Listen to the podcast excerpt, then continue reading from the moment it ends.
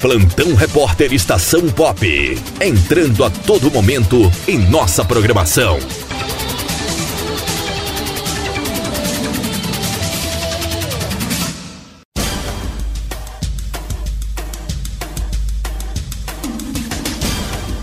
Terça-feira, 13 de outubro de 2020. Chuva ajuda a conter incêndios na região e faz Rio Piaba transbordar em Mucugê.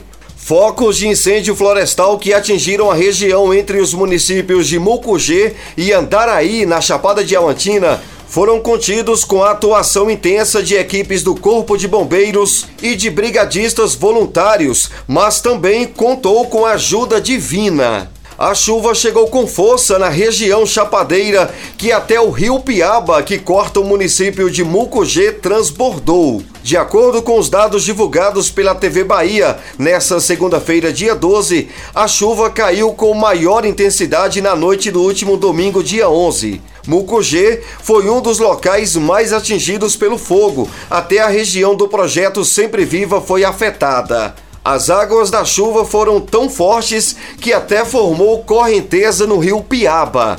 Segundo dados, há uma semana o local estava bem seco.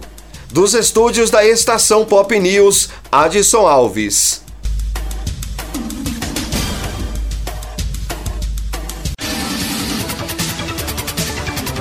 Plantão Repórter Estação Pop.